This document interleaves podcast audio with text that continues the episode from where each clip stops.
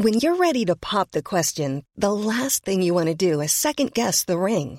At Bluenile.com, you can design a one-of-a-kind ring with the ease and convenience of shopping online. Choose your diamond and setting. When you find the one, you'll get it delivered right to your door. Go to Bluenile.com and use promo code LISTEN to get $50 off your purchase of $500 or more. That's code LISTEN at Bluenile.com for $50 off your purchase.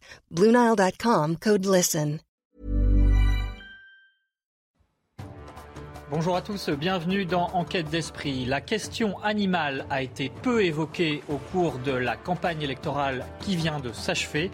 Et pourtant, cette question déchaîne les passions dans un sens ou dans l'autre, y compris sur les bancs de l'Assemblée nationale. C'est donc une vraie question posée à notre société, mais aussi aux chrétiens, car à travers elle, c'est la place respective de l'homme et des animaux dans la création qui est en jeu. Y a-t-il un ordre dans tout cela? Que nous disent, que disent de nous nos amis les bêtes? Et iront-elles aussi au paradis Ce sont des questions qu'on peut se poser et nous les poserons avec le frère Xavier Lopinet. Il est dominicain avec Tugdual Derville, auteur d'un livre sur les animaux dans l'Évangile, également avec Paul Sugy, journaliste et spécialiste de l'antispécisme, évidemment aussi avec Véronique Jacquier. Tout de suite, Simon Guillain.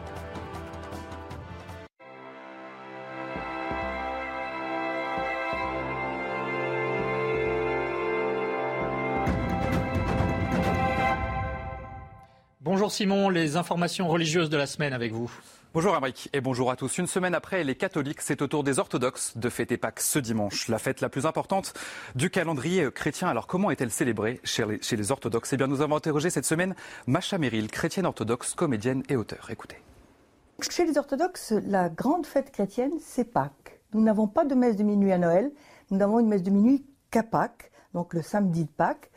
Et toute la semaine qui précède, qui est la semaine sainte, est une semaine très fêtée avec les offices tous les jours. Il y a un office pour le jeudi saint, un office pour le vendredi saint. Alors chez nous, c'est des chorales sans instruments, c'est entièrement vocal, c'est sublime. Je pense que cette année, elle a une valeur particulière à cause de la guerre.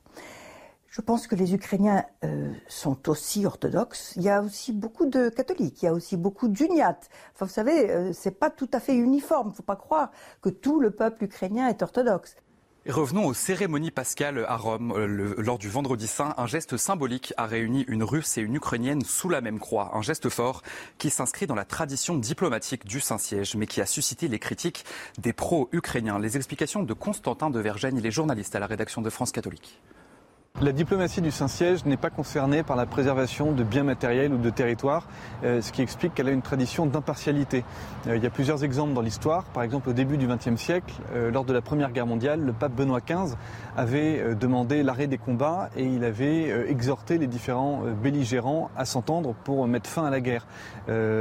Autre exemple, 50 ans plus tard, en 1962, lors de la crise des missiles à Cuba, lorsque l'Union soviétique avait pointé des ogives nucléaires en direction des États-Unis, eh euh, le pape Jean XXIII avait exhorté publiquement les dirigeants russes et américains euh, à se mettre d'accord et là encore à éviter la guerre et son action avait contribué à la désescalade. Euh, c'est pour cette raison que depuis le début du conflit en Ukraine, le pape François, eh à la fois appelle à l'arrêt des combats et en même temps euh, se propose comme médiateur entre l'Ukraine et la Russie. Et c'est donc sous ce prisme euh, qu'il faut voir euh, la décision euh, de Rome eh bien, de demander à une Ukrainienne et une Russe de porter la croix lors du chemin de croix. Et un appel aux dons a été lancé pour reconstruire l'église russe Saint-Séraphin de Sarov, détruite par un incendie à Paris il y a tout juste une semaine. Le curé de l'église estime que 90% des œuvres ont disparu, notamment une collection d'icônes anciennes. La restauration sera longue et coûteuse, a-t-il affirmé. La police judiciaire de Paris a placé deux personnes d'origine ukrainienne en garde à vue, soupçonnées d'avoir incendié l'église volontairement. Et en Ariège, l'église catholique de Foix a été taguée le week-end de Pâques. Une bonne église est une église en feu, pouvait-on lire sur les murs de l'édifice. L'enquête a été confiée au commissariat de la ville. C'est un trésor du patrimoine de l'humanité qui met en valeur les textes liturgiques des églises orientales. Le chant byzantin est un art vivant qui perdure depuis plus de 2000 ans. Il est surtout très populaire à Chypre et en Grèce. Anne-Isabelle Tollet. Dans cette église au sud-est de Chypre, aux lumières tamisées, le chant byzantin résonne. Trésor de l'église orientale, ce genre musical perdure depuis plus de 2000 ans. La musique byzantine vise à toucher l'âme des gens, et avec la mélodie de la musique, elle vise à nous rapprocher de Dieu. Puisant dans les traditions musicales des Balkans et de l'Est de la Méditerranée, où l'Empire byzantin s'est étendu, il figure depuis 2019 sur la liste du patrimoine culturel immatériel de l'UNESCO.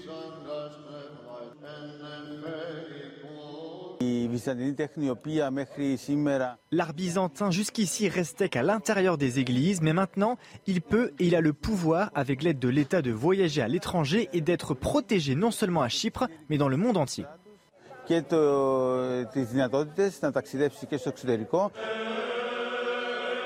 Le chant byzantin est une musique sans modulation harmonique. À la différence de la musique occidentale, qui est principalement fondée sur les deux modes, majeur et mineur. Et voilà pour l'essentiel de l'actualité. Cette semaine, c'est à vous, Emmerich, pour la suite d'Enquête d'Esprit. Merci Simon Guillain. Les animaux ont-ils une place particulière dans le plan de Dieu alors même que leur présence et leur place dans la société est aujourd'hui très discutée? On en parle aujourd'hui dans Enquête d'Esprit avec le frère Xavier Lopinet. Bonjour mon père. Bonjour à vous. Vous êtes dominicain, prédicateur de retraite et, euh, en France et à l'étranger, auteur aussi d'un ouvrage très original et profond, Mon chien me conduira-t-il au paradis? C'est au cerf, où vous définissez justement cet animal, le chien, comme un compagnon spirituel. Vous nous en parlerez. Avec nous également, Tuc Duhalderville, bonjour, merci d'être avec nous. Vous êtes connu pour porter la parole de l'association Alliance Vita dans les médias sur des sujets de société comme la bioéthique ou l'euthanasie. Mais vous avez aussi un jardin secret, la contemplation de la nature, d'où vous avez tiré un petit livre Animaux dans l'Évangile aux éditions Ecclesia, préfacé par le cardinal Barbarin. Et vous avez aussi, je le signale, créé le courant pour une écologie humaine. Avec nous également Paul Sugy, bonjour. Bonjour. Merci d'être avec nous. Vous êtes journaliste au Figaro et auteur d'un récent ouvrage qui fait le point justement sur une question extrêmement importante, l'antispécisme. Ça s'appelle L'extinction de l'homme, le projet fou des antispécistes. Aux éditions Taillandier, vous nous en parlerez, vous nous direz surtout pourquoi ou en quoi ce projet peut être dangereux.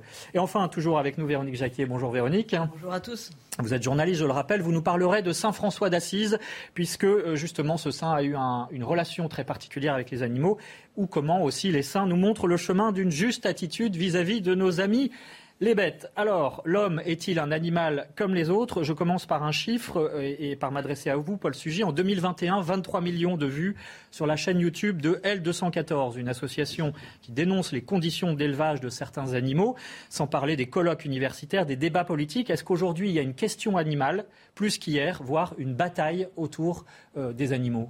Et pourquoi La question animale, je pense que c'est le terme le plus juste parce qu'il permet de recouvrir exactement euh, tous les phénomènes, tous les combats politiques qui se nouent autour de l'animal, justement. Euh, il y a euh, depuis un siècle, un siècle et demi, une prise en compte évidemment plus grande de la souffrance et du bien-être des animaux, avec notamment une pénalisation des comportements cruels à l'égard des animaux, la création, vous le savez, hein, des sociétés de protection des animaux qui luttent contre l'abandon des animaux de compagnie, qui luttent contre les sévices que leur font subir certains maîtres. Donc, si vous voulez, tout cela s'inscrit dans une histoire euh, moderne et contemporaine dans laquelle nous avons pris en compte davantage qu'autrefois euh, la place de ces animaux et euh, nous avons augmenté peut-être notre responsabilité à leur égard. par ailleurs, le code de la pêche, de la chasse, de l'agriculture, eh bien, n'a cessé d'enfler justement parce que nous avons établi de plus en plus de dispositions réglementaires ou légales qui font que nous ne pouvons pas nous comporter n'importe comment avec les animaux. Bon, mais par-dessus ça, ce que l'on appelle plus communément la question animale, si vous voulez, c'est un nouveau courant assez révolutionnaire au plan intellectuel, puisqu'il ne s'agit pas simplement de euh, réglementer davantage ou de façon plus stricte euh, notre comportement à l'égard des animaux, mais euh, d'introduire progressivement l'idée que ceux-ci devraient être nos égaux au plan légal, au plan juridique. Et donc, on voit naître un certain nombre de concepts, par exemple l'idée d'octroyer une personnalité juridique aux animaux. Certaines législations dans le monde ont commencé à introduire cette idée, y compris dans, dans leurs droits. en France, il y a tout un courant qui milite pour accorder par exemple la citoyenneté aux, animaux avec une association qui s'appelle euh, Zoopolis et qui est très active par exemple à Paris. Alors euh, ils vont aller euh, occasionnellement lutter contre des projets par exemple d'urbanisme qui menaceraient le compagnonnage que nous avons ici avec des cygnes, là avec par exemple des animaux nuisibles dont la présence peut parfois être assez désagréable pour les riverains. Mais donc voilà, on voit progressivement dans cette question animale l'introduction de l'idée d'une forme d'égalité juridique et morale entre les, les, animaux. Et donc bien sûr sûr, c'est ces courants extrémistes qui sont représentés par L214 qui fait de la propagande contre l'élevage, puisque le but de L214, c'est à terme d'abolir complètement l'élevage, c'est-à-dire d'interdire l'exploitation des animaux pour euh, la viande, le lait et tous les produits dont on peut euh, en tirer. Dual Derville, finalement, est-ce que la question n'est pas est-ce que l'animal est un homme comme les autres? Oui, est-ce que je dirais nous sommes des, des animaux mais pas des bêtes. Et euh, c'est justement cette différence euh, entre l'homme et l'animal, ou, plus exactement d'ailleurs la, la, définition même de l'homme qui est posée par le courant antispéciste. Hein, qui, euh, On va revenir sur cette. mais voilà, moi, si je creuse ce que dit le Seigneur dans, dans l'Évangile, ce que dit Jésus dans l'Évangile, la, la, réponse est, est, comme une sorte d'évidence, et ce que reprend d'ailleurs le pape François dans l'Audate aussi, c'est notre prééminence mais qui n'est pas une souveraineté euh, de, massacre ou une souveraineté, euh, je dirais, totalitaire, mais qui nous donne une responsabilité. Et là où le bas blesse dans euh, le courant animaliste, c'est où est la responsabilité de l'animal? Je suis responsable effectivement à ma mesure de la survie du rhinocéros blanc euh, d'Afrique. Il ne peut rien faire pour sa propre survie. Il ne s'en désintéresse même. Il vit, c'est tout, et il loue le Seigneur par sa, par sa seule existence. Mais nous, les êtres humains, à mesure que nous avons acquis de la puissance, et une puissance très forte, à mesure de notre croissance, de notre développement, y compris technologique, nous avons plus de responsabilités pour effectivement que les générations futures euh, continue de bénéficier de cette magnifique biodiversité. Et donc il y a, je crois, euh, un, chemin à faire pour plus d'émerveillement, plus de connaissances, car je ne peux pas défendre ce que je ne connais pas, mais aussi que chacun reste à sa place. Et les poules seront bien gardées, c'est-à-dire que l'être humain... Euh, vaches, oui. Et, d'ailleurs, dans, ce qu'a dit, euh, ce qu'a évoqué Possu à l'instant, euh, si on, nie tout l'héritage de chasseurs-cueilleurs et d'éleveurs, on nie toute une coévolution magnifique entre l'homme et le chien, entre l'homme et toutes les, bestiaux qu'il a contribué aussi en tant que co-créateur à, diversifier toutes les races de chiens. Voilà, donc cet héritage mérite d'être continué, effectivement, en acquérant davantage de respect depuis que l'homme a commencé à traiter l'animal comme une machine. Hein, euh, dans landes de Descartes, de, de la zootechnique, on a suivi l'idée que l'animal ne serait qu'une machine. Quand, elle, il crie, c'est la machine qui grince. Non, l'animal est un être vivant, un être sensible. Et donc, comme le dit le catéchisme de l'Église catholique, eh il est, euh, euh, indigne de l'homme. Il est contraire à la dignité humaine de faire souffrir inutilement les animaux et de gaspiller inutilement leur vie, même si on peut les utiliser, y compris pour se nourrir, se vêtir, etc., dans des proportions raisonnables.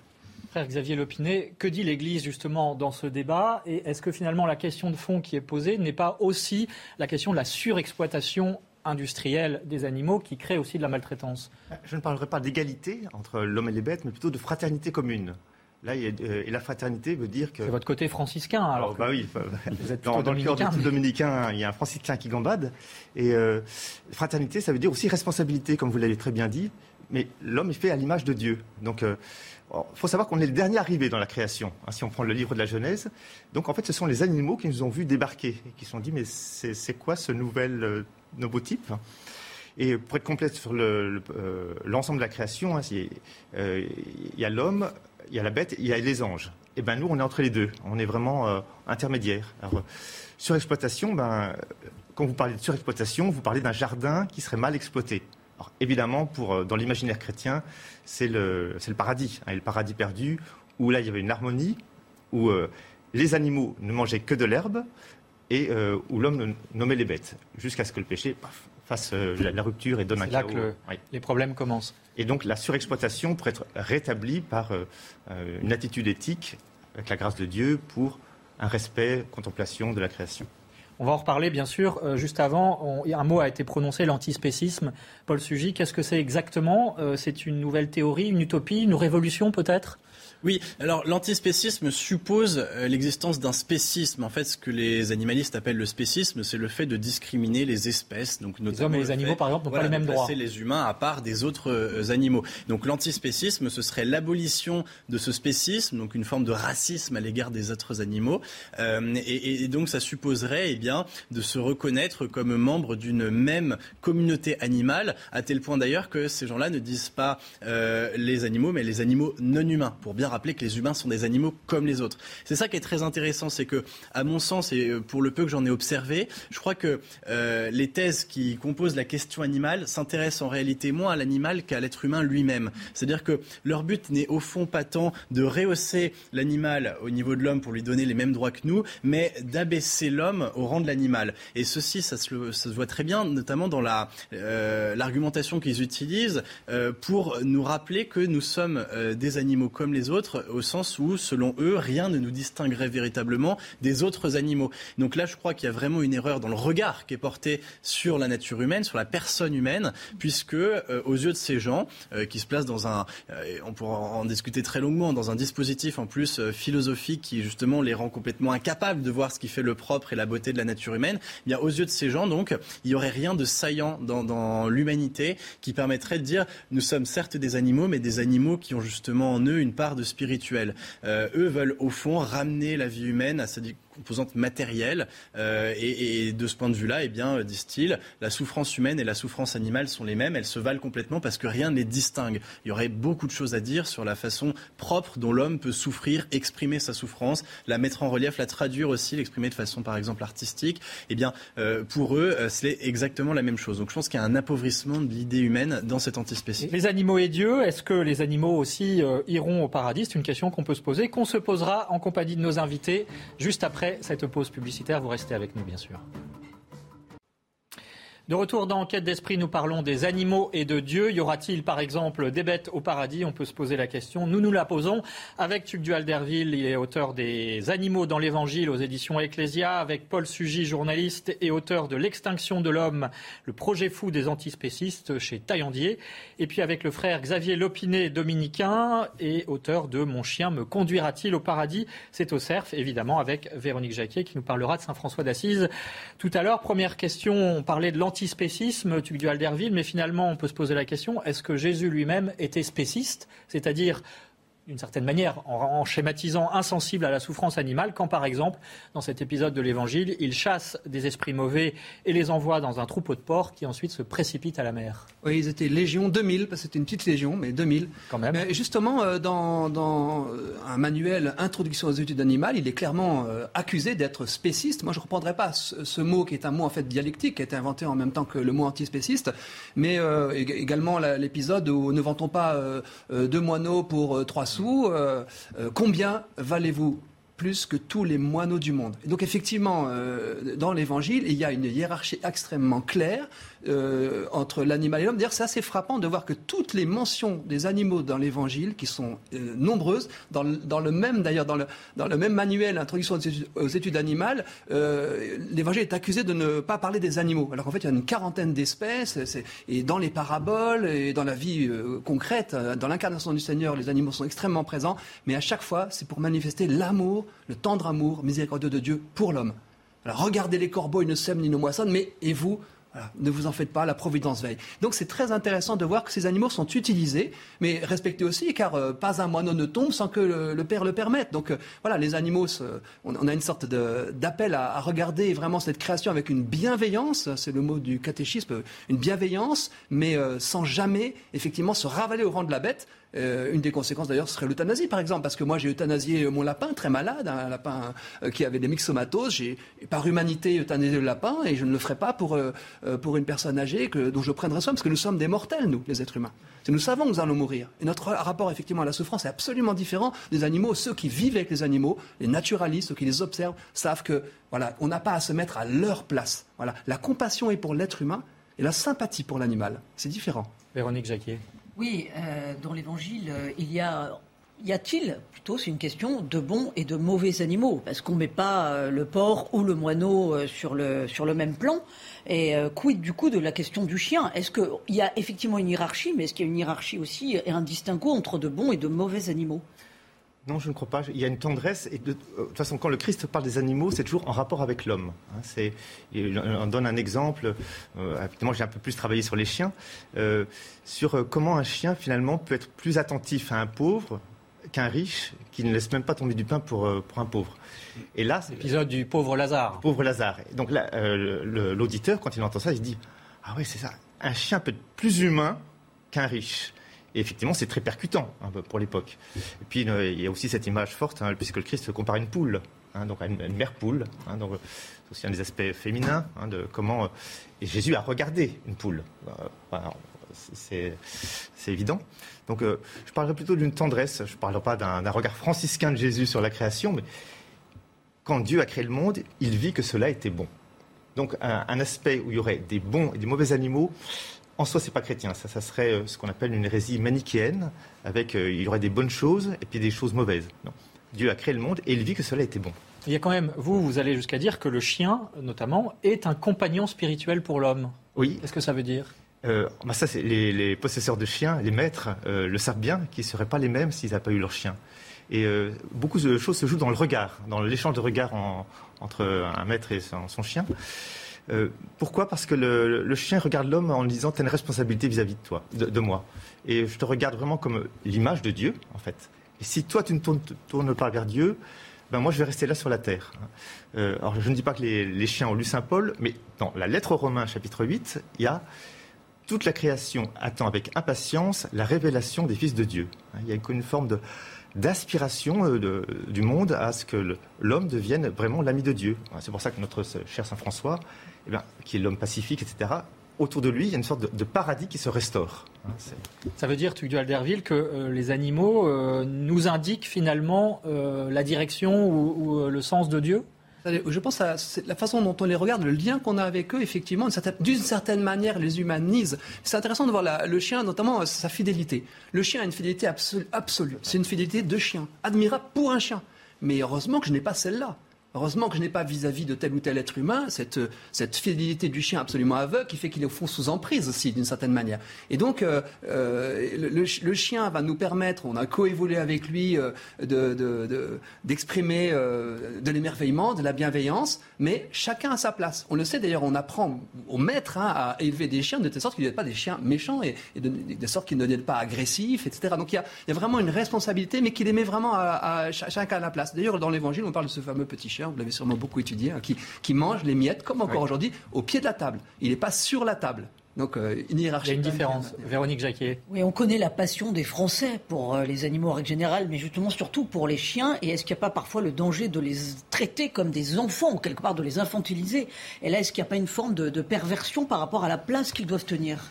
Alors, moi, ma théorie, c'est que le chien est mal à l'aise vis-à-vis de ça. Il ne peut pas le dire, mais en fait, c'est pas ça que j'attends de, toi. Hein. C'est euh, soit il est infantilisé, soit il faut dire aussi parfois idolâtré. Mm. Hein. Et euh, euh, le grand auteur chrétien Chesterton a, ce jeu de mots. Hein. Il faut que le, chien dog ne devienne pas God. Mm. On pourrait dire il n'est pas à sa place. on, pourrait dire qu'il est dénaturé si effectivement on, lui donne euh, les sentiments de l'homme, si on, si on fait un anthropomorphisme. Et, le chat aussi. Hein. Et euh, le pape François vient de, faire une déclaration étonnante d'ailleurs où il a reproché euh, d'accorder plus de place aux animaux de compagnie familiers. Le catéchisme de l'Église catholique dit aussi qu'il ne faut pas détourner l'affection qu'on doit aux êtres humains sur les animaux. Et d'ailleurs, ça rejoint des proclamations. On peut la montrer à l'écran là, effectivement, puisque on l'avait mise de côté. Euh, voici ce que dit donc le souverain pontife. Oui, les chiens et les chats prennent la place des enfants. C'était le 5 janvier 2022. Et on peut dire aussi que ça rejoint des progressions vraiment écologiques. Il y a une passion pour les chats en France, hein. passion euh, énorme, euh, positive, avec 14 millions de chats en France de plus en plus, plus que de chiens. Il y a aussi une haine des chats dans certaines catégories de la population, donc c'est un animal patient, mais qui pose d'énormes problèmes écologiques. 25% de la chute des passereaux euh, en France est liée à la présence de chats errants ou arrêts, c'est retourner à l'état sauvage, qui, euh, quand ils sont retournés à l'état sauvage, c'est 1000 euh, bestioles ou bêtes ou rongeurs ou oiseaux qu'ils tuent chaque année, et 300 quand c'est des chats domestiques, sympathiques, qui viennent, voilà, Dr Jekyll et Mr Hyde, c'est ça le, le, chat. Donc le risque, effectivement, c'est qu'une pullulation de nos animaux de compagnie mal, sous une responsabilité euh, mal assumée par l'homme, produisent des conséquences environnementales catastrophiques pour la biodiversité. Donc on doit vraiment, euh, euh, l'Australie a décidé de, tuer 2 millions de chats parce que des espèces endémiques, d'autres animaux ont disparu sur des îles, etc., au fur et à mesure que le chat s'étendait. Il faut avoir cette responsabilité aussi de, nos animaux de compagnie. Ça veut dire aussi, euh, Paul Sugy, euh, vous avez euh, certainement étudié cette question, que la nature en soi n'est pas forcément bonne, enfin, comme le disait un Rousseau, par exemple. Non, ce qui est très amusant, c'est qu'effectivement, euh, il y a dans tout ce qu'on vient de dire euh, une attention très différente portée par les personnes humaines aux animaux en fonction de ce qu'ils représentent, d'abord euh, du point de vue très utilitaire, ce qu'ils peuvent nous apporter, et ensuite de ce qu'ils représentent culturellement. on a un rapport à la nature qui est intermédié par la culture. Et évidemment, on va s'approprier très différemment le compagnonnage des différents animaux. Ce qui est intéressant, c'est que sans même parler de hiérarchie, les tenants de la question animale veulent justement abolir toutes ces différences, un petit peu, si vous voulez, sur le modèle vraiment de, du combat pour euh, euh, la dignité de la personne humaine contre le racisme. Il n'y aurait pas de raison de faire de distinction en fonction de si je m'adresse à une personne de telle ou telle ethnie, de telle ou telle origine. Eh bien, disent-ils, il faut en faire de même avec les animaux. Pour eux, le spécisme commence à partir du moment où quelqu'un va vouloir considérer différemment euh, la poule qui lui donne des œufs, le chien qui va flatter de quelques caresses et l'animal sauvage qui va respecter dans son milieu naturel. Vous voyez? Donc, en fait, la nature, de toute façon, euh, c'est pas qu'elle soit bonne ou mauvaise en soi, c'est que de toute façon, toujours quand nous nous l'approprions, nous le faisons avec notre culture et nous projetons des représentations sur elle. D'ailleurs, c'est intéressant parce qu'il y a presque deux sortes d'animaux. Ça, me venait en, vous écoutant. Il y a les animaux que nous côtoyons, les, animaux euh, sensibles, ceux que nous pouvons toucher, et puis il y a les animaux tels que nous nous sommes appropriés dans notre culture. Par exemple, quand je traite quelqu'un euh, de sale chien, de sale cochon, etc. À chaque fois, il y a tout un répertoire de signes, une sémiologie de la fontaine. Voilà. Et, et alors, sauf que les fables de la fontaine, c'est euh, le but est de prêter des traits humains aux animaux pour pas se fâcher avec tel ou tel personnage de cours. Mm. Mais en plus de ça, nous utilisons le registre animal pour nous adresser à un certain nombre de signes. Et euh, ce qui est euh, assez fascinant, c'est de voir justement comment est-ce que tout ce patrimoine pourrait disparaître si nous décidons du jour au lendemain de nous adresser à chaque animal de la même façon, justement en abolissant tout ce registre de, de différence. Tout à l'heure, on, parlait aussi assez indistinctement de l'animal et de la bête. La bête et l'animal, c'est pas exactement la, même, la même chose? La bête, c'est l'animal déchu. C'est-à-dire que la bête, au fond, n'existe pas dans le monde sensible. La bête, c'est une représentation culturelle également de l'animal déchu qui exprime justement souvent quelque chose dans la littérature ou bien sûr dans, la religion, en fait, de, l'homme. Donc nous nous sommes appropriés les animaux aussi pour parler de nous-mêmes. Et La Fontaine en est bien sûr le plus grand exemple. Du coup, je me, dis, je, me dis, nos amis les bêtes, ça, fait réfléchir. Je crois qu'il y a un des enjeux majeurs, de, un risque de l'animalisme, c'est de nous dévaloriser. Et je vois que dans les nouvelles générations, beaucoup de personnes disent nous sommes moins bons que les animaux, nous nous entretuons, nous faisons la guerre. C'est pas faux d'ailleurs, Aristote le disait, hein, l'homme est à la fois le meilleur des animaux, et il peut devenir euh, des animaux, pardon, et il peut devenir le pire. Je me souviens d'une image d'un ours blanc qui euh, cajolait un chien husky qui était attaché à sa chaîne près d'une maison et tout le monde mettait dessous nous sommes vraiment mauvais, nous faisons la guerre, nous regardez les, les fraternisent, etc. Voilà. Et puis le lendemain, l'ours a mangé le chien parce qu'en fait, euh, il était nourri régulièrement par le propriétaire du chien. Il oubliait une journée de le nourrir. Et donc, le Canada a transporté en hélicoptère tous ces ours pour les éloigner et a interdit les interactions entre, entre l'ours blanc, qui est un animal sauvage, qui ne doit pas être dénaturé, et puis euh, les, êtres humains qui n'ont pas à, faire semblant euh, que c'est un nounours. Donc, il y a vraiment le risque pour nos sociétés d'enjoliver la vie animale sans voir, moi, ce que j'appelle les merveilles de la prédation. Quand on regarde les chaînes alimentaires, quand on s'intéresse aux insectes, aux animaux, etc., les cigognes, euh, quand, la prédation de la cigogne, qui est un animal euh, dans notre cosmos magnifique, qui nous apporte des bébés, etc. Mais, la cigogne, quand elle a un, oiseau un peu faiblard parmi ses poussins, elle le pique, elle le prend, elle le jette par terre de 5 mètres pour le faire mourir. Ça, c'est la vie de la cigogne. C'est merveilleux. C'est pas la vie de l'être humain. Et donc, euh, la nature peut être cruelle. On a, oui, on a intérêt de s'approcher des animaux, à les connaître de près pour voir que, voilà. D'ailleurs, euh, Jésus dit euh, Hérode ce renard, parce que le renard à l'époque est un nuisible pour les poulaillers, donc il utilise aussi la façon dont on voit, pour l'époque en tout cas, la, le caractère. C'est un regard culturel, ce que disait Paul Sugy. C'est très intéressant ce que dit Tuduel, ça permet de replacer le débat que nous avons dans l'histoire plus générale de l'affaissement de l'humanisme, et je pense qu'on ne serait pas aujourd'hui à débattre de la question animale s'il n'y avait pas eu les crimes que nous avons, les crimes contre l'humanité que nous avons connus au siècle dernier. D'ailleurs, quasiment tous les animalistes le disent même qu'ils avaient. On compare Treblinka et la surexploitation animale. Et, ce qu'ils disent, c'est que les animaux certes tuent pour se nourrir, mais jamais ne tuent leurs semblables par méchanceté gratuite. L'homme, effectivement, euh, a montré qu'il pouvait être pire que n'importe quel autre animal.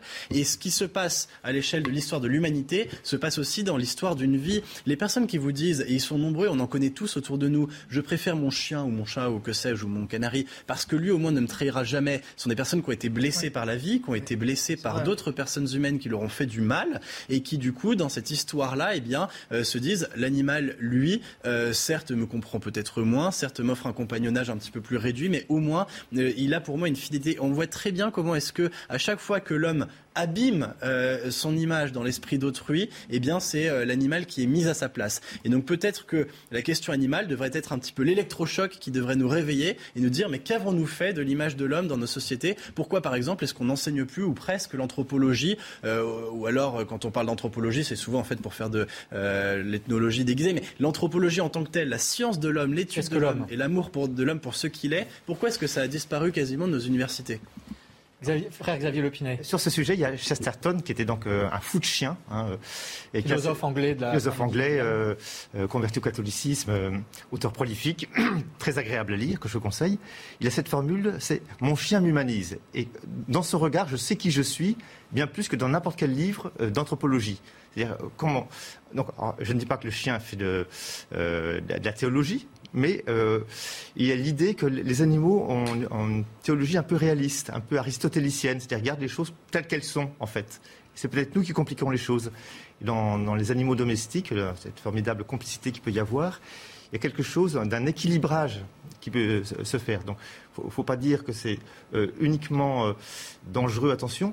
Non, moi, je prends les animaux domestiques, spécifiquement les chiens, mais les chats aussi, un peu comme des ambassadeurs de la création, un peu comme des, prototypes de relations parfaites où je suis responsable de mon chien. Et à ce titre-là, je dois être responsable de la création et donc de, bah, l'Amazonie, etc., etc. Et donc une relation euh, euh, vraiment très ajustée. Mais donc l'idée, c'est que quand mon chien me regarde, il m'humanise.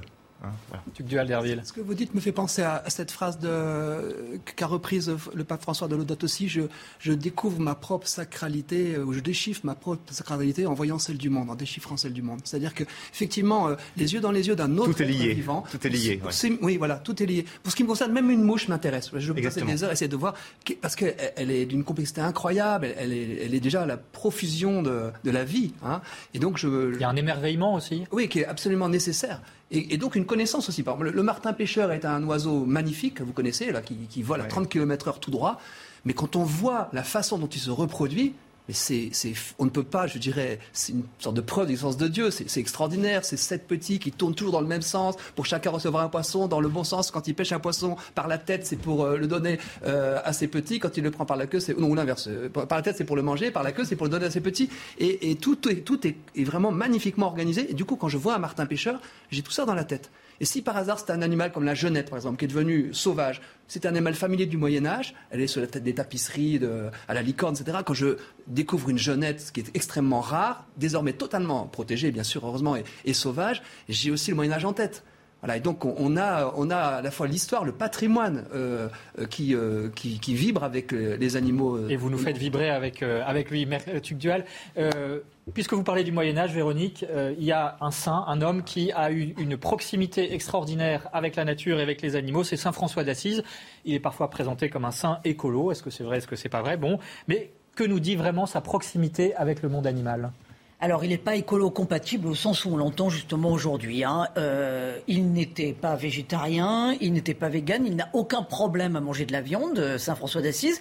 Il n'est pas non plus antispéciste parce qu'il ne met surtout pas l'homme et l'animal au même plan et avec les mêmes droits. Il a une vision très chrétienne que vous avez tous commencé à évoquer, à savoir que les animaux ont été créés euh, par Dieu comme soutien pour l'homme, alors pour se nourrir, pour se protéger du foie, pour aider euh, au travail dans les champs. Cela dit, il avait du mal à les voir en captivité. Il aimait les voir pleinement libres dans la nature. Alors jusque-là, on n'a pas besoin euh, d'être Saint François d'Assise pour partager son constat. On le partage tous. Alors, qu'est-ce qu'il apporte comme dimension supplémentaire, Saint François d'Assise, justement dans sa sainteté? Eh bien, Tuc Duel d'Herville, vous avez commencé à l'évoquer, il y a cet émerveillement pour la création, il y a cette joie perpétuelle de voir les animaux euh, ça le comble de joie de voir les, abeilles dans une ruche, d'entendre les cigales chanter. Il y a ce fameux sermon pour les oiseaux où il explique aux oiseaux hein, qu'il écoute euh, que ce sont de nobles créatures et qu'elles ont beaucoup de chance parce qu'elles sont là pour louer le Seigneur. Donc les animaux, source de joie pour Saint François car elles lui montrent la beauté et la grandeur de la création et du Créateur. L'autre dimension qui découle évidemment de la première et que vous avez commencé à évoquer, frère euh, Xavier, c'est la fraternité avec les animaux. Il y a un Créateur, nous sommes tous membres de cette belle création, ça signifie euh, que les animaux sont pour Saint François d'Assise des frères et des sœurs. Et puis la troisième euh, dimension, c'est que c'est un fin observateur du règne animal et il distingue les animaux qui sont vicieux de ceux qui sont plus vertueux, euh, par exemple les chiens, hein, évidemment, euh, les petits agneaux, les abeilles, et les vertus de certains animaux de, nous permettent de voir où nous en sommes dans notre relation à Dieu. Euh, à l'inverse, donc ça peut nous amener à nous interroger sur euh, la pureté, sur la gaieté, sur la fidélité. Euh, à l'inverse, l'animal peut aussi nous révéler ce qui nous sépare de Dieu, c'est-à-dire euh, l'égoïsme. Et François, par exemple, avait l'habitude d'appeler deux frères franciscains qui n'étaient pas très charitables, frère Mouche et frère Frelon. Donc, on voit bien qu'il n'y a aucune mièvreté, mièvrerie, pardon, quand Saint François d'Assise parle des animaux et de la créature en règle générale. mais pour lui, il y a toujours l'idée que tout animal regardé sincèrement nous élève. Ça rejoint donc euh, ce que vous disiez, frère Xavier. Et, cependant, donc, on l'a bien compris, ce n'est pas une figure romantique, euh, frère Xavier Le j'ajoute un trait délicieux qui est vraiment propre au Moyen Âge. C'est euh, François d'Assise donnait deux bottes de foin le jour de Noël aux ânes pour dire c'est aussi Noël pour eux. Hein. Et là, je trouve qu'il y a quelque chose d'un peu d'humoristique, mais de faire de, le regard sur la création un regard aussi liturgique. C'est-à-dire, de fait, c'est Noël pour tout le monde. Hein. Et puis le deuxième aspect, c'est vous avez parlé de la prédication de Saint François aux oiseaux. Euh, alors comme moi, comme prêcheur, j'avoue que ça, m'interroge beaucoup. Saint Antoine de, euh, Saint Antoine de Padoue prêchait aux poissons. Et de fait, la finale de l'évangile de Marc, c'est euh, aller et prêcher la bonne nouvelle à toute la création. J'avoue que dans ma vie de prêcheur, je n'ai jamais prêché à des animaux. J'ai béni des animaux, c'est très agréable à faire. Quelque chose et les animaux sont même très heureux, enfin, c'est très, très agréable à faire. Mais prêcher à des animaux, j'ai pas encore osé. Et euh, en fait, il faudrait que j'y aille. Quoi. Enfin, visiblement, ils sont très réceptifs. C'est ça qui est magnifique. Ouais. Ils ont un sens spirituel, les animaux? Oui. Oh, il y a cette histoire formidable. Euh, Jacques Maritain, euh, philosophe français, spécialiste du Moyen Âge, oui, avait un pouvoir sur les chiens. Les chiens se collaient à lui. Et sa sœur disait, mais c'est quoi ce pouvoir que tu as sur les chiens? Et il a répondu, comme théologien, ben, c'est peut-être que ton chien sait que moi, je peux prier l'ange qui veille sur l'espèce des chiens. Il y a une circulation. De... Oui, et, donc le, les, oui, les animaux euh, sentent les hommes spirituels. Ça, clairement, euh, ils sentent les hommes intérieurs et les hommes spirituels. Ça, ce que vous venez de dire est très important, je pense, pour Saint François, pour les Pères du désert, pour Saint Antoine de Padoue. C'est leur mysticisme qui euh, conduit à pacifier aussi les relations avec les animaux, y compris le loup de Gubbio, etc. C'est leur cœur, c'est un stigmatisé qui, euh, à la fin de sa vie, peut parler de fraternité universelle euh, jusqu'à euh, traiter de frères et sœurs, bien sûr, ceux qui sont issus. oui, parce qu'il faut le rappeler quand même, quand saint François d'Assise écrit son Cantique des créatures, justement, où il parle de frère soleil, etc., c'est le moment le pire de sa vie. Oui, oui. Et, juste, et, puis, il, fait, il regarde la nature au travers de sa foi chrétienne. S'il maudit une truie qui vient de tuer un agneau, c'est parce que l'agneau, pour lui, c'est le c'est l'archétype du, Seigneur, l'agneau de Dieu. Et la truie meurt quelques jours plus tard. Donc effectivement, il n'y a, aucun, aucune euh, mièvrerie effectivement dans, sa façon d'être avec les, animaux. C'est notre risque d'être mièvre. C'est de regarder un chimpanzé et de se dire, ben, finalement, voilà, c'est un être humain d'une certaine manière, c'est notre ancêtre. C'est faux d'ailleurs, on est sur des branches euh, séparées. Hein. Et puis euh, Jane Goodall, qui était une grande spécialiste des chimpanzés, elle dit sa détresse de voir que des, des communautés de chimpanzés se sont exterminées ce sont, euh, avec une cruauté extraordinaire qui l'a fait pleurer parce qu'elle avait nommé de noms euh, quasiment humains, de prénoms tous les chimpanzés. Il y a donc euh, un risque à, être mièvre par rapport aux animaux et que à la fois le mysticisme des grands saints qui ont montré qu'on pouvait pacifier avec eux et que aussi les naturalistes peuvent faire tomber si on les regarde de près. Paul Sugy, est-ce que cette vision chrétienne euh, du, monde animal euh, ou de la création plus globalement peut encore inspirer nos débats de société aujourd'hui dont on a parlé tout à l'heure? Est-ce qu'il y a euh, un, aiguillon ou est-ce qu'on a besoin de cet aiguillon justement pour réhabiliter peut-être, rehausser la place de l'homme et vis-à-vis de l'animal et, vice-versa enfin, Comment vous voyez les choses? Euh, La difficulté, c'est qu'il y a plus grand monde aujourd'hui pour porter la défense de l'homme en tant que tel. Euh, ça, Rémi Brague l'a très bien montré. Hein. C'est-à-dire qu'en fait, le triomphe de l'humanisme, euh, l'humanisme, c'est d'abord l'humanisme athée dont parlait le père de Lubac, c'est-à-dire en fait un homme débarrassé de toute légitimation par autre chose que lui-même. Et donc, du coup, un homme autocentré qui trouve en, lui sa propre gloire et qui finalement, bien n'est plus capable de rendre compte même des raisons de son existence sur Terre, puisqu'il est livré à lui-même. Et eh bien cet humanisme-là, donc qui a été désenchanté, on l'a dit, par l'affaissement de l'image de l'homme au cours du XXe siècle, et eh bien aujourd'hui n'intéresse plus beaucoup. En philosophie, on vit plutôt dans l'âge de la déconstruction, et donc après avoir déconstruit tout un certain nombre de constructions anthropologiques et culturelles, on déconstruit l'homme lui-même. C'est au fond le dernier mouvement logique qui reste, et eh bien cette, ce, grand dualisme qu'il y aurait entre l'homme d'une part et le reste de la création d'autre part doit être ébranlé lui aussi. Euh, les religions, tous les grands monothéismes ont beaucoup de choses à dire sur l'homme. Le problème, c'est que euh, on les fait on les prend pour les coupables. Euh, il y a une véritable férocité à l'égard des monothéismes, en particulier du christianisme dans les, chez les partisans de la cause animale, parce que pour eux, tout commence à partir du moment où des hommes ont prétendu que euh, l'humain était créé à l'image de Dieu. À partir de là, ce serait la justification. Il doit soumettre la nature. Bah, euh, la soumission à, la nature encore pourrait faire l'objet d'interprétations théologiques qui peut-être nous en éloigneraient un petit peu de l'acception, on va dire, premier degré de, l'expression. Mais en tous les cas, l'idée que l'homme seul est créé à l'image de Dieu, euh, nous disent les antispécistes, justifierait eh bien, la hiérarchie, la réduction à l'état d'esclave de tous les, autres euh, animaux. C'est à mon avis ne pas voir justement toute la richesse de ce que l'Église a enseigné sur l'animal. Mais bon, c'est très dommage. Ils ne connaissent pas généralement ce discours et ils s'en tiennent à une vision extrêmement naïve euh, de ce que le christianisme a pu prêcher sur l'homme par rapport à l'animal. Ce qui est assez intéressant, c'est presque le parallèle qu'ils font avec la pensée marxiste, justement de la religion, puisque euh, chez Marx, l'opium du peuple, la religion est justement ce qui permet d'asservir euh, les autres hommes. Et eh bien, les antispécistes disent la religion, l'image de l'homme euh, dans les grands monothéistes, dans le christianisme en particulier, est le venin qui vient justement justifier l'exploitation et l'oppression des, animaux. Donc, il y a un, véritable combat anti-religieux qui fait que, eh pour défendre les animaux, il faudra s'en prendre à Dieu. Alors juste avant de poursuivre ce débat, je vous propose de nous rendre euh, auprès du père Alexandre Signakov. C'est un prêtre orthodoxe d'origine russe qui s'est installé près d'Alençon depuis 2020 euh, et qui a une passion pour les animaux, notamment les chevaux. Regardez, c'est une rencontre euh, avec un religieux hors du commun signé Jean-Michel Decaze. La journée du père Signakov commence avec les chèvres dont il faut nettoyer l'enclos. Dans sa ferme, 25 caprins, 200 volailles et 10 chevaux ainsi que des ânes. C'est un vrai protocole, c'est mon premier cheval, donc c'est un peu mon, euh, mon ombre, mon alter ego. Ce prêtre orthodoxe d'origine russe est passionné par les équidés, des animaux qui ont le don de le rapprocher des hommes, dit-il. Si vous avez un, grand animal à vos côtés, un cheval ou un âne, euh, vous n'avez même pas besoin d'aborder les gens parce que c'est eux qui viennent vous parler. Donc c'est un moyen de nouer euh, contact euh, presque infaillible. Je ne suis pas avec les animaux pour fuir les humains, au contraire. Euh, aux côtés des animaux, je retrouve ma vraie humanité et qui me donne aussi la force de m'occuper de mes congénères d'une manière plus, plus dévouée et plus efficace. C'est dans la ferme qu'il retape depuis deux ans dans les Alpes-Mancelles qu'il assure une partie de son travail de prêtre.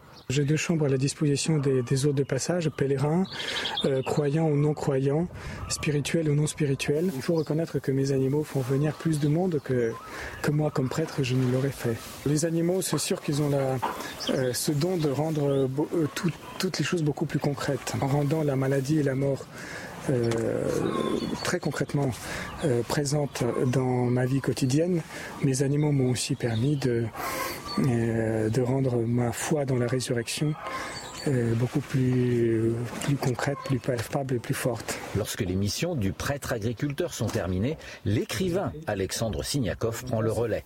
Mais ce n'est pas tout. Le docteur en lettres grecques est aussi recteur du séminaire orthodoxe russe d'Épinay-sous Sénart et professeur de spiritualité au Centre Sèvres chez les Jésuites.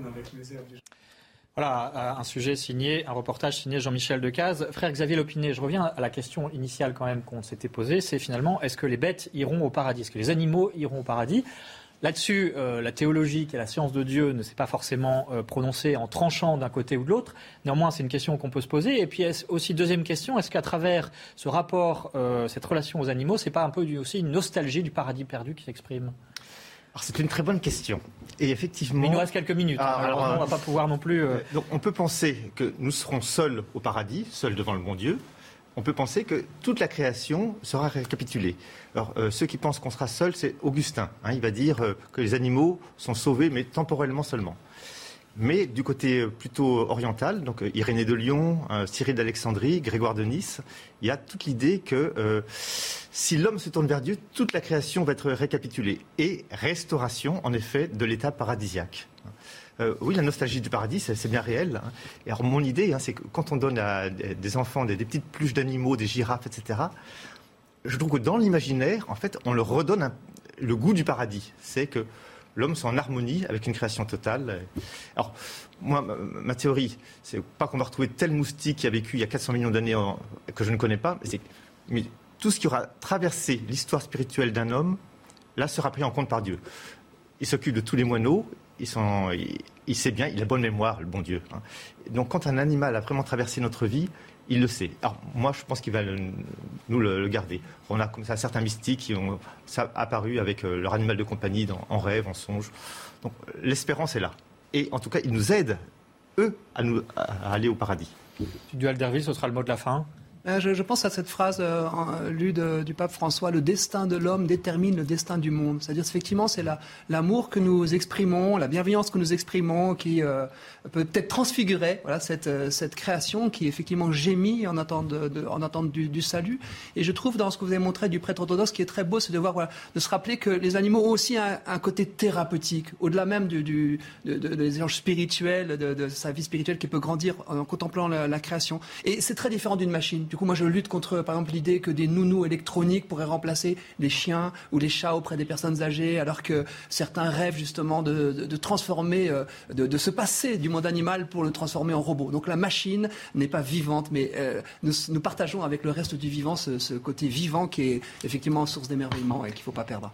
Véronique, une piste pour approfondir cette question des animaux et de leur rapport à l'homme et aussi à Dieu, bien sûr. Le dernier numéro de France catholique où le frère Xavier Lopinet raconte la place du chien justement comme compagnon spirituel. Réflexion aussi sur le rôle de la création en règle générale telle qu'elle est évoquée euh, dans la Bible. Et puis réflexion théologique justement pour savoir si les animaux, euh, nous les retrouvons au paradis. Voilà, bonne lecture France catholique. Voilà, et je renvoie évidemment à vos ouvrages respectifs, euh, Tugdual Derville, Les animaux dans l'évangile, édition Ecclésia, Paul Sugy, L'extinction de l'homme, le projet fou des antispécistes chez Taillandier, frère Xavier Mon chien me conduira